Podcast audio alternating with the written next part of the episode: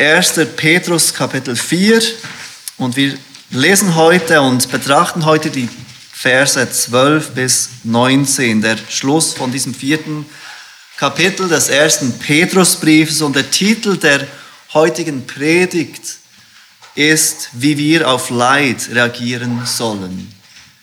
Der Apostel Petrus gibt uns hier Hinweise und eine Hilfe, wie wir auf Leid reagieren sollen. Und wir lesen gleich den Text, 1. Petrus 4, ab Vers 12. Der Apostel Petrus schreibt folgende Worte, inspiriert durch den Heiligen Geist.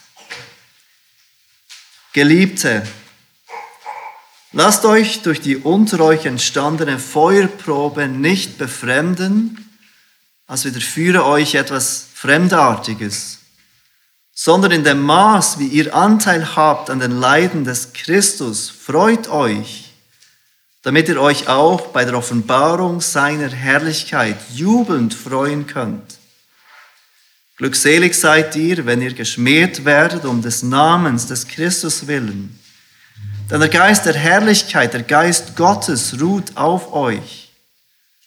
Bei ihnen ist er verlästert, bei euch aber verherrlicht. Keiner von euch soll daher als Mörder oder Dieb oder Übeltäter leiden oder weil er sich in fremde Dinge mischt.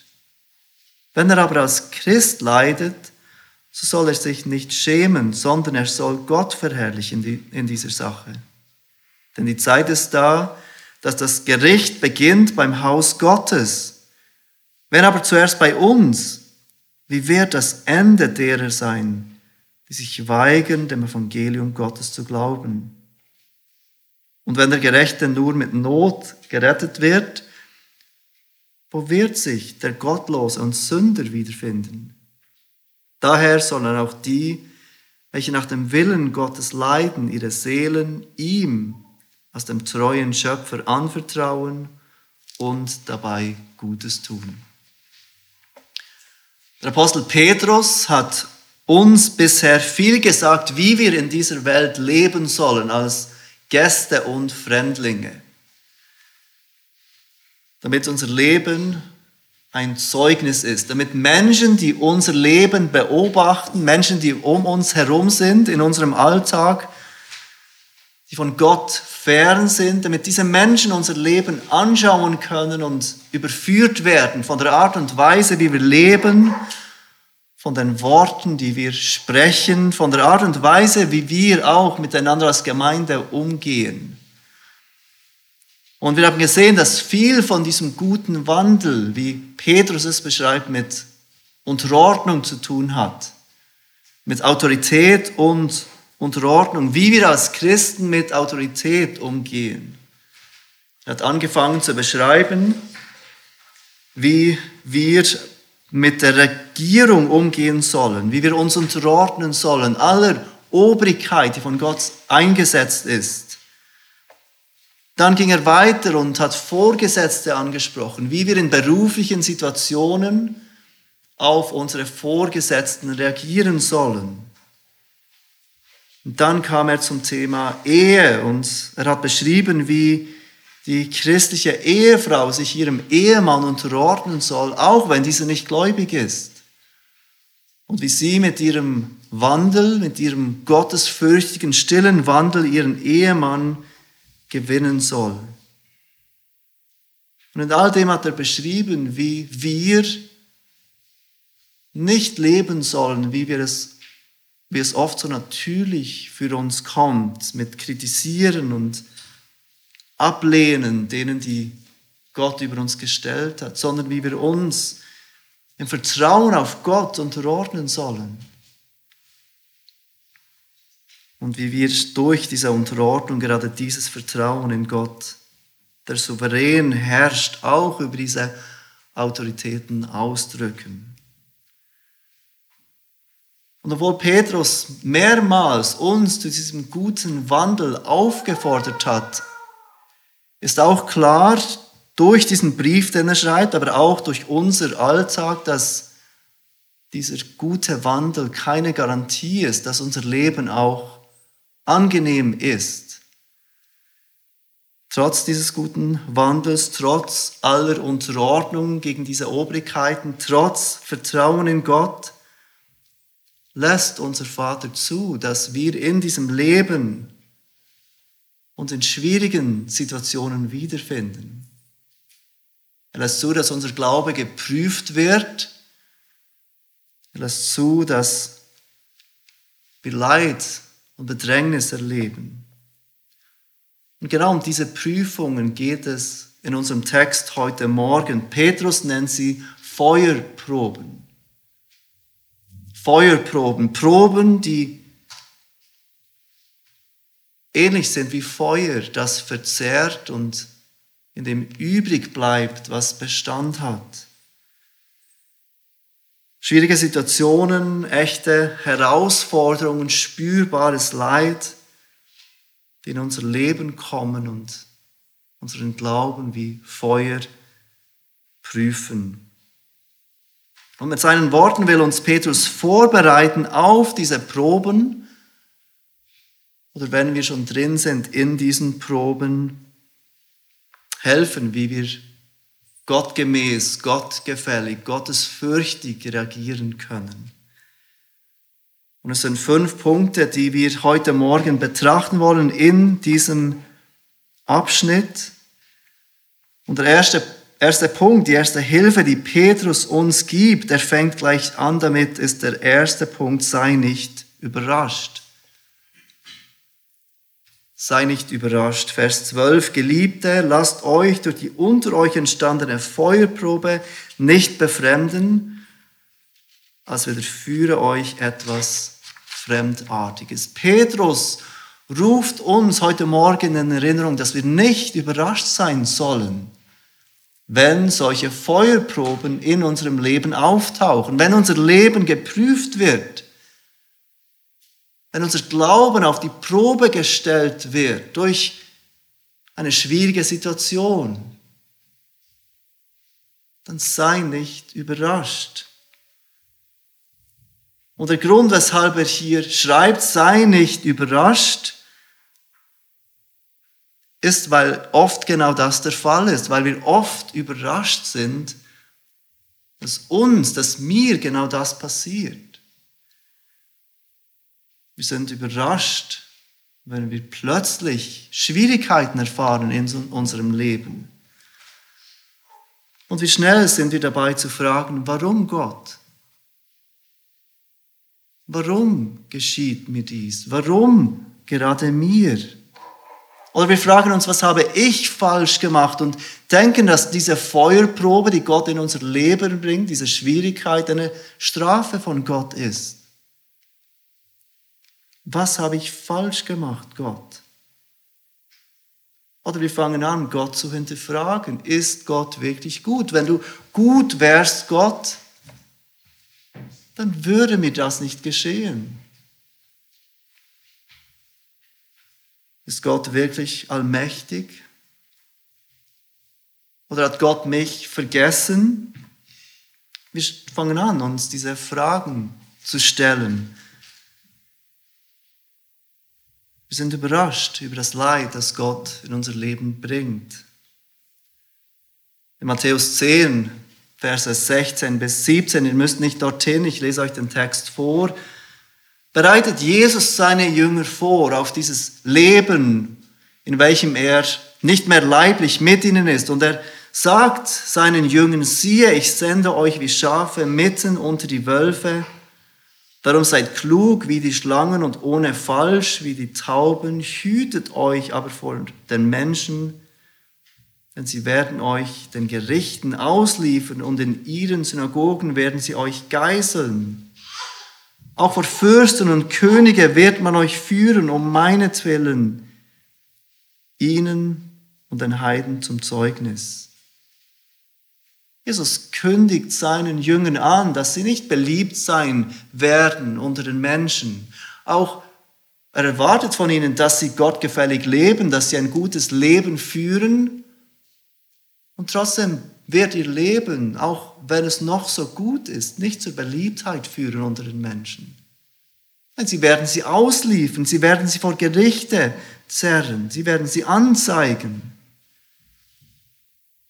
In Johannes 16, als Jesus bereits etwas näher ist an seiner Himmelfahrt, am Verlassen seiner Jünger im leiblichen Sinne, sagt er ihnen in Johannes 16, Vers 2, sie werden euch aus der Synagoge ausschließen. Es kommt sogar die Stunde, wo jeder, der euch tötet, meinen wird, Gott einen Dienst zu erweisen. Diese Menschen werden so sehr gegen diese Jünger von Jesus sein, dass sie sie töten wollen. Und denken, dass sie das Richtige tun, dass sie das für Gott tun. Und dann sagt er, in dieser Welt habt ihr Bedrängnis. In dieser Welt werdet ihr Schwierigkeiten erleben. An mehreren Stellen im Neuen Testament, wenn wir lesen, was es bedeutet, Jesus nachzufolgen, dann lesen wir immer wieder von diesen Schwierigkeiten, von dieser Bedrängnis. Und trotzdem sind wir so oft überrascht, wenn Menschen uns mit Ablehnung begegnen, wenn Bedrängnis kommt durch die, die Gott nicht kennen. Und weshalb ist das so? Weshalb sind wir so überrascht? Weshalb sind wir überrascht, obwohl uns das Neue Testament verspricht, dass das Leben als Christen schwierig ist? Weshalb bist du überrascht, wenn Leid in dein Leben kommt? Und die Antwort ist, weil wir tief, ganz tief in unserem Herzen diesen latenten Irrglauben haben, dass Gott uns etwas schuldet. Ganz tief in unserem Herzen ist dieser Irrglaube so verwurzelt, dass Gott uns irgendetwas schuldet, wenn wir nur genug gut sind, wenn wir nur genug für ihn tun. Wir würden es nicht aussprechen. Wir sprechen vom Wohlstandsevangelium und lehnen es mit Recht ab. Doch tief in unserem Herzen ist genau ein solcher Irrglaube da. Ich habe mich doch so bemüht, ein guter Christ zu sein. Weshalb passiert jetzt mir das? Ich habe Gott jahrelang treu gedient. Ich habe viel aufgegeben für den Herrn. Und jetzt, wieso, wieso lässt du dies zu in meinem Leben? Wieso hilfst du nicht Gott? Wieso geschieht mir das? Ganz tief in unserem Herzen steckt dieser Irrglaube, dass Gott uns irgendetwas schuldet, wenn wir nur genug gut sind, wenn wir nur genug für ihn tun.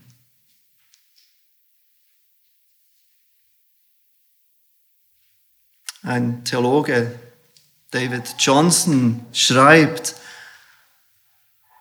auch wenn du reif genug bist, um dem systematischen Wohlstandsevangelium des selbstgenannten Verfechter der Bewegung zu widerstehen, solltest du das latente Wohlstandsevangelium, das in deinem Herzen wohnt, nicht übersehen. Das wahre Evangelium sagt, was auch immer auf uns zukommen mag, Jesus ist genug. Petrus sagt, wenn wir uns in Zeiten der Prüfung wiederfinden, dann sollten wir nicht überrascht sein. Jesus hat uns Schwierigkeiten versprochen.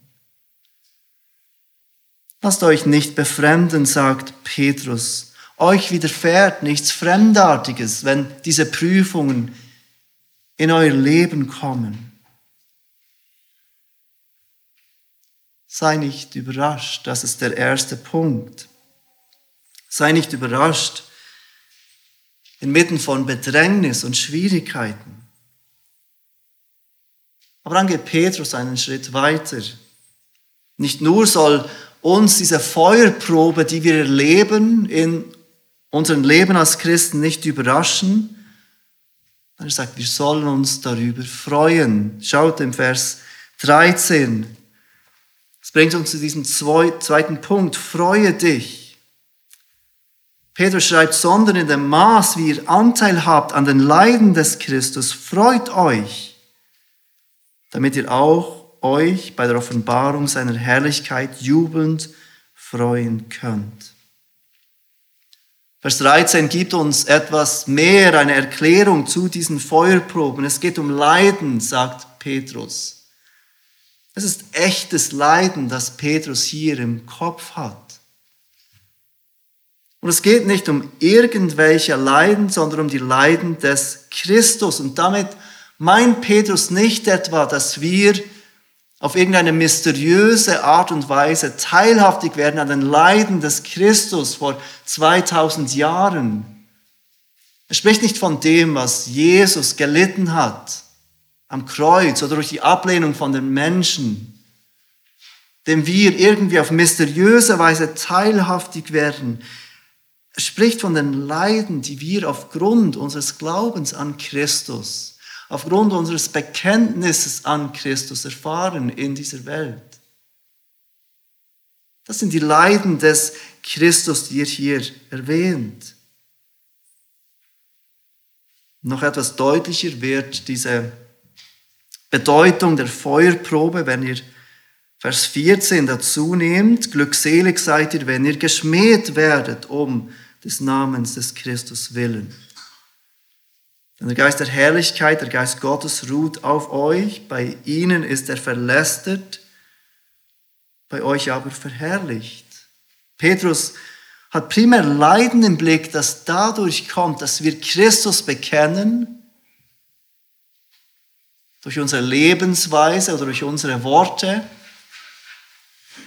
und dass Menschen um uns Christus ablehnen, dass sie unser Leben als Christen ablehnen. Dass sie uns kritisieren, dass sie uns schmähen, dass sie uns beschimpfen oder beleidigen. Uns in den Schmutz ziehen wegen dem, was wir glauben oder leben als Christen. Und wie sollen wir darauf reagieren? Petrus schreibt, freut euch. Freut euch auf diese Probe, auf diese Ablehnung, auf dieses Leid, das kommt, weil wir Christus bekennen. Freut euch. Doch wie können wir uns freuen, wenn unsere Lieben unsere Verwandten, unsere Familie, unsere Freunde uns ablehnen aufgrund unseres Glaubens? Wie können wir uns freuen, wenn die Gesellschaft uns schmäht?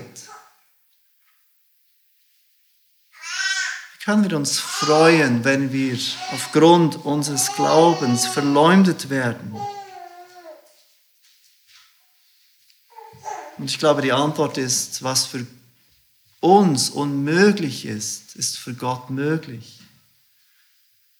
Und diese Anweisung von Petrus, uns in Anbetracht dieses Leidens und der Bedrängnis zu freuen, erinnert uns, dass das Christentum etwas Übernatürliches ist. Wir können dieses Leben, wie Gottes will, nicht leben ohne seine Hilfe. Wie schnell sind wir versucht zu denken, wir können Christ sein, in unserer eigenen Kraft. Wir können gute Leben führen in unserer eigenen Kraft. Doch die Worte von Petrus hier, sein Aufruf uns über diese Feuerprobe zu freuen, über diese Bedrängnis und über diese Schwierigkeiten zu freuen, macht uns bewusst, wie sehr wir die Kraft des Heiligen Geistes brauchen in unserem Leben. Natürlich können wir uns über schöne Dinge freuen. Es fällt uns einfach. Gott gibt uns irgendetwas, das wir schon lange wollten und wir freuen uns. Gott segnet unser Leben mit Freude, mit Gesundheit, mit guten Gaben und wir freuen uns. Oder in unserer Sünde können wir uns freuen über das Leid von anderen. Wir nennen es Schadenfreude. Wir können uns über schlechte Dinge freuen, wenn sie nicht uns geschehen. Aber damit wir uns freuen können über Dinge, die schwierig sind in unserem eigenen Leben, über Not und Leiden und Bedrängnis. Dafür brauchen wir die Hilfe Gottes, dafür brauchen wir das Wirken des Heiligen Geistes. Und genau das verspricht uns Gott, wenn wir weiterlesen, Vers 14. Denn der Geist der Herrlichkeit, der Geist Gottes ruht auf euch. Petrus ruft uns auf, uns zu freuen, doch er sagt nicht, wir müssen das aus unserer eigenen Kraft tun. Er erinnert uns an diesen Heiligen Geist, der auf uns ruht. Und wenn du hier bist heute Morgen und ein Kind Gottes bist, dann lebt der Geist, der Jesus aus den Toten auferweckt hat, in dir. Und er befähigt dich auf Leid, auf Bedrängnis, auf Ablehnung. Auch wenn all dies wirkliches Leiden mit sich bringt. Nicht mit Bitterkeit zu reagieren. Nicht mit Sünde zu reagieren, nicht mit Ablehnung zu reagieren, sondern mit Freude. Freut euch über diese Feuerprobe, die entstanden ist in euch. Und genau diese Freude haben wir gesehen in Apostelgeschichte 5. Vers 41, Mike hat es uns vorgelesen. Sie nun gingen voll Freude vom Hohen Rat hinweg, weil sie gewürdigt worden waren, Schmach zu leiden um seines Namens willen. Diese Apostel wurden geschlagen, weil sie das Evangelium verkündigten. Und wie reagieren sie auf diese Schläge, auf diese Ablehnung von der Gesellschaft und der Regierung? Sie reagieren mit Freude. Sie waren voll Freude, weil sie gewürdigt worden waren, Schmach zu leiden um seines Namens willen. Ist das, wie du reagierst, wenn dich jemand kritisiert aufgrund deiner Ansichten, die du hast als Christ? Ist das, wie du reagierst, wenn du abgelehnt wirst aufgrund von deinem Glauben? Sie waren voll Freude. Und Petrus geht weiter und er sagt, wenn wir verachtet werden von der Welt, dann sind wir glückselig. Weiter im Vers 14, glückselig seid ihr, wenn ihr geschmäht werdet um des Namens des Christus willen. Und wahrscheinlich hat Petrus, wenn er das sagt, genau die Worte, die Jesus sagt im Kopf in Matthäus 5. Glückselig seid ihr, wenn sie euch schmähen und verfolgen und lügnerisch jegliches böse Wort gegen euch reden, um meinetwillen. Freut euch und jubelt, denn euer Lohn ist groß im Himmel. Denn ebenso haben sie die Propheten verfolgt, die vor euch gewesen sind. Wie sollen wir auf diese Feuerprobe reagieren, die unser Leben kommt?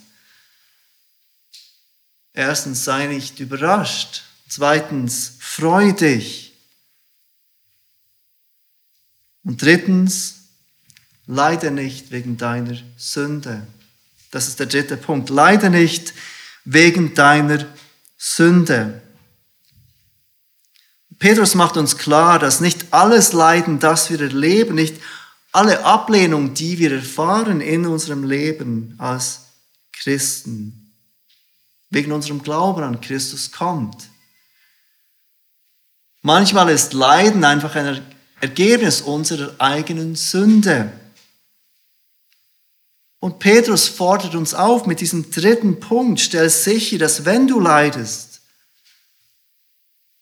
dass es nicht wegen deiner eigenen Sünde ist. Seht, wie er es schreit in den Versen 15 und 16.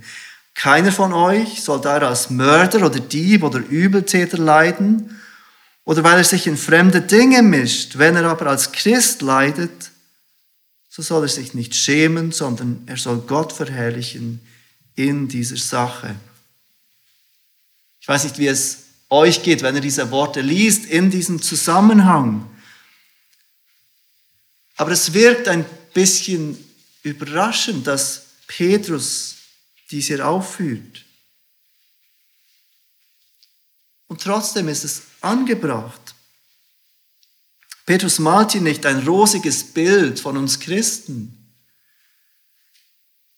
die in einer bösen Welt leben und wir sind die Guten.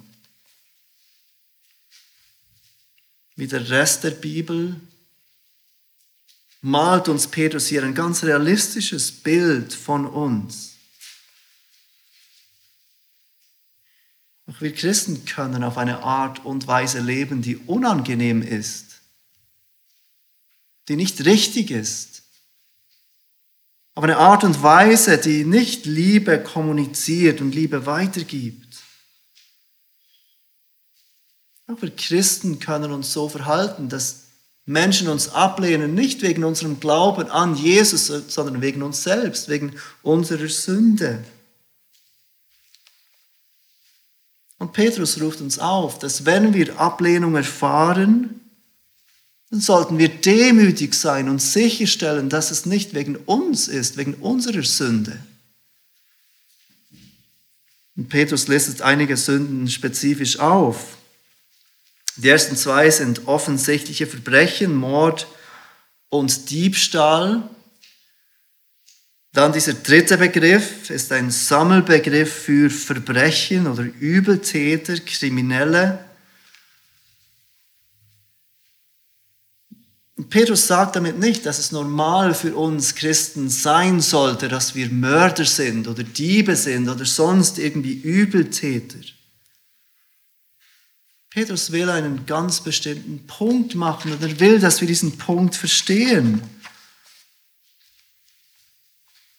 Wenn du offensichtlich gegen das Gesetz verstößt, indem du jemanden tötest oder stiehlst,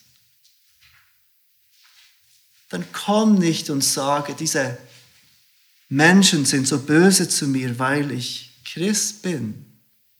wir verstehen das. Wenn ich jemanden umbringe, dann komme ich ins Gefängnis. Und ich kann nicht sagen, diese Menschen schmeißen mich ins Gefängnis wegen meinem Glauben.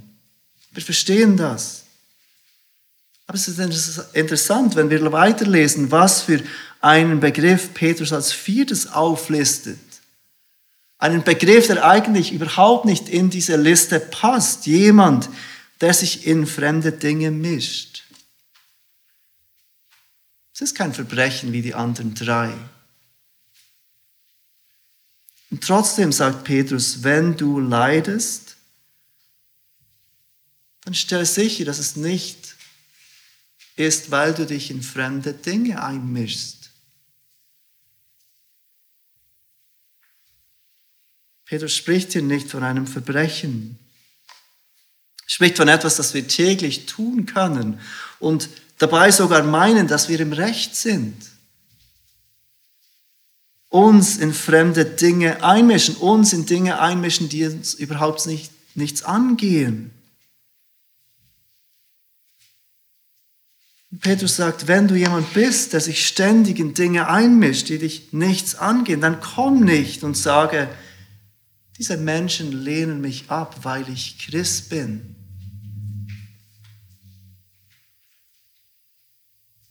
Nein, diese Menschen lehnen dich ab, weil du unangenehm bist, weil du überheblich bist, weil du zu hoch von dir denkst, weil du denkst, dass die ganze Welt darauf wartet, deine Meinung zu hören. Nur weil du Christ bist und das Problem der Menschen kennst, die Sünde. Und die Lösung zu diesem Problem, Buße und Glaube an Jesus, heißt es nicht, dass du das Problem und die Antwort von allem anderen auf dieser Welt weißt. Als Christen sind wir nicht Experten in allem und wir sollten uns nicht verhalten, als wären wir Experten in allem. Keiner von euch soll daher leiden, weil er sich in fremde Dinge mischt, sagt Petrus.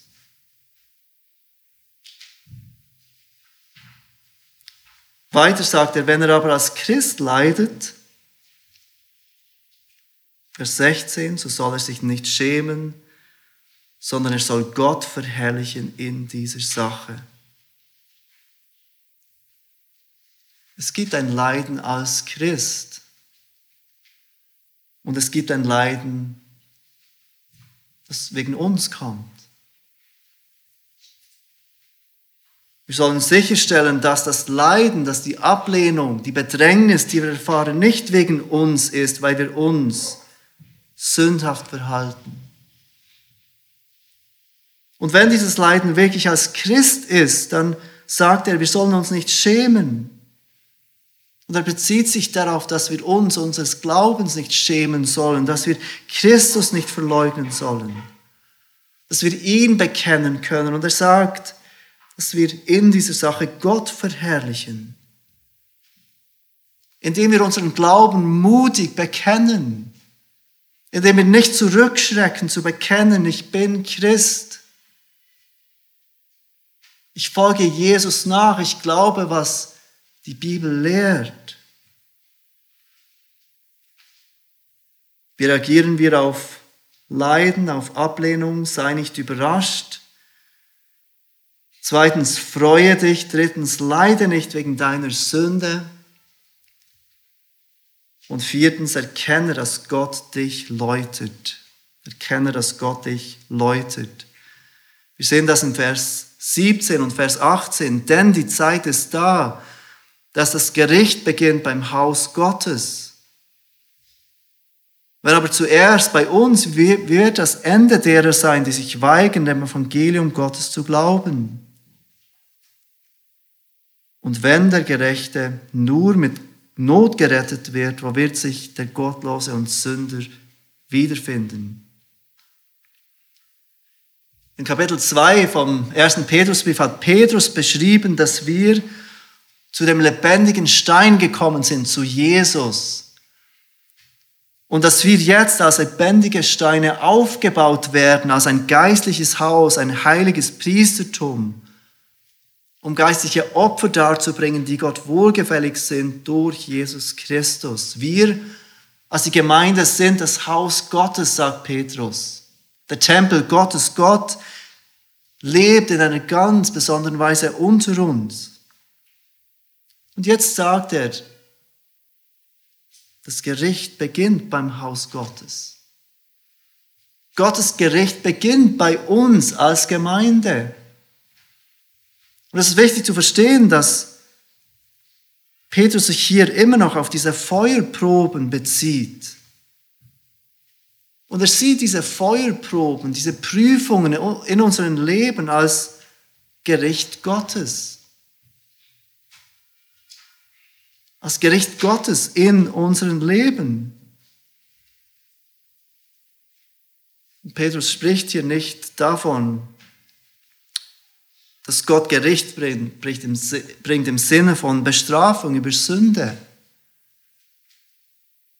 Wir wissen, dass wenn wir zu Christus kamen, dass Gott uns vollkommen gerechtfertigt hat. Dass durch Glaube an Jesus Gott uns sieht, als hätten wir so gelebt, wie Jesus gelebt hat, vollkommen gerecht.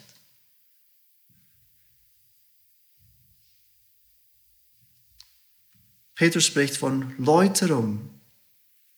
Er spricht davon, dass Gott seine Kinder heimsucht, dass er Schwierigkeiten und Prüfungen in unser Leben bringt, damit wir immer mehr von dieser Welt entwöhnt werden und immer mehr lernen, unsere Freude und unser Vertrauen in Gott zu setzen. Das Gericht Gottes beginnt beim Haus Gottes, bei der Gemeinde. Gott bringt all diese Prüfungen, all diese Schwierigkeiten, Situationen in unser Leben, um uns zu läutern. Und Petrus ruft uns in Erinnerung, wenn wir Gottes Kinder in dieser Welt Not leiden, wie viel mehr werden diejenigen Not leiden, die sich weigern, dem Evangelium zu glauben, wenn Gott schon seinen Kindern Not bringt, um sie zu läuten.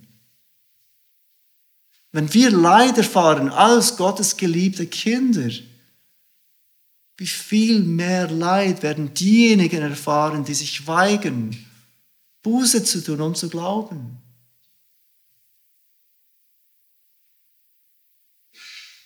Und der Gerechte nur mit Not gerettet wird. Und er meint damit nicht, dass wir knapp gerettet werden, sondern durch Not und in Not werden wir gerettet. Wie wird sich der Gottlose und Sünder wiederfinden? Wie wird sich der wiederfinden, der gottlos ist, der Gott ablehnt, der in seiner Sünde bleibt und keine Buße tut? Wie wird sich der wiederfinden? Welch großes Gericht wird er erfahren werden?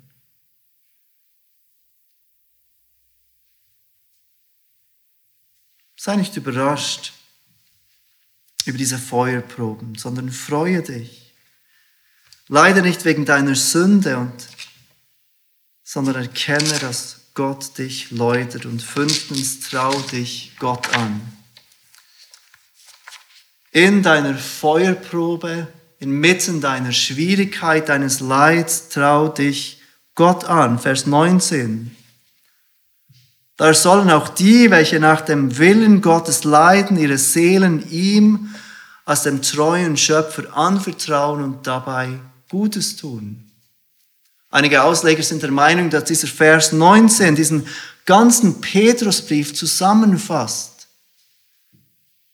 All das, was Petrus sagt in diesem Brief, wird zusammengefasst in diesem Aufruf uns diesem treuen Schöpfer anzuvertrauen in unserem Leiden.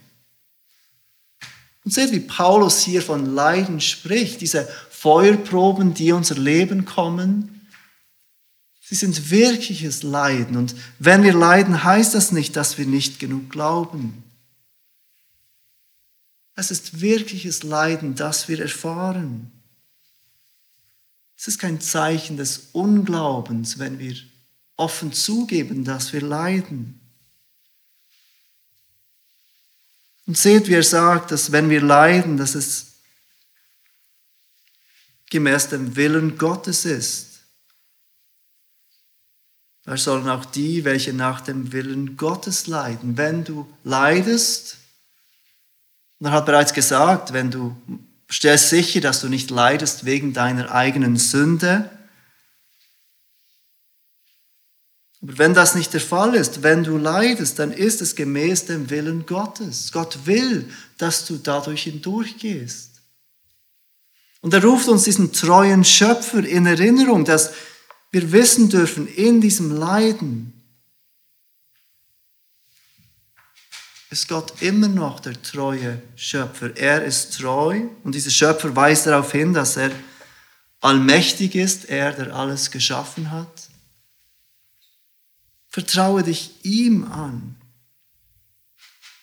Hinterfrage ihn nicht in diesen Feuerproben. Geh zu ihm im Vertrauen.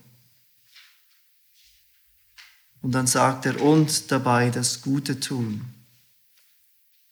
Vertraue dich Gott an und hör nicht auf, das Gute zu tun. Hör nicht auf, diesen guten Wandel zu leben. Hör nicht auf, dich den Obrigkeiten dem Vorgesetzten, dem Ehemann, wenn du eine Ehefrau bist, zu unterordnen. Hör nicht auf, in all diesen Dingen auf Gott zu vertrauen und diesen guten Wandel zur Schau zu stellen. Traue dich Gott an in deinem Leiden, in diesen Feuerproben. Wie sollen wir auf Leid reagieren in unserem Leben als Christen? Leid, das zu uns kommt wegen unserem Bekenntnis zu Christus. Petrus sagt, sei nicht überrascht. Freue dich. Stell sicher, dass du nicht leidest wegen deiner Sünde. Erkenne in diesen Feuerproben, dass Gott dich läutert und trau dich Gott an. Lass uns beten. Vater, wir loben dich, dass du unser treuer Schöpfer bist und dass wir uns dir anvertrauen dürfen, in welcher Situation auch immer wir sind. Vater, wir bitten dich, dass du unsere Herzen davor bewahrst, uns in Situationen und Zeiten dieser Proben, dass wir dich hinterfragen, dass wir dich in Frage stellen. Hilf uns, dass wir treu sein dürfen, dass wir uns freuen dürfen, dass wir erkennen dürfen, dass du diese Proben brauchst, um uns zu läutern und dass wir uns in jeder Zeit an dich wenden, unseren treuen Schöpfer. Amen.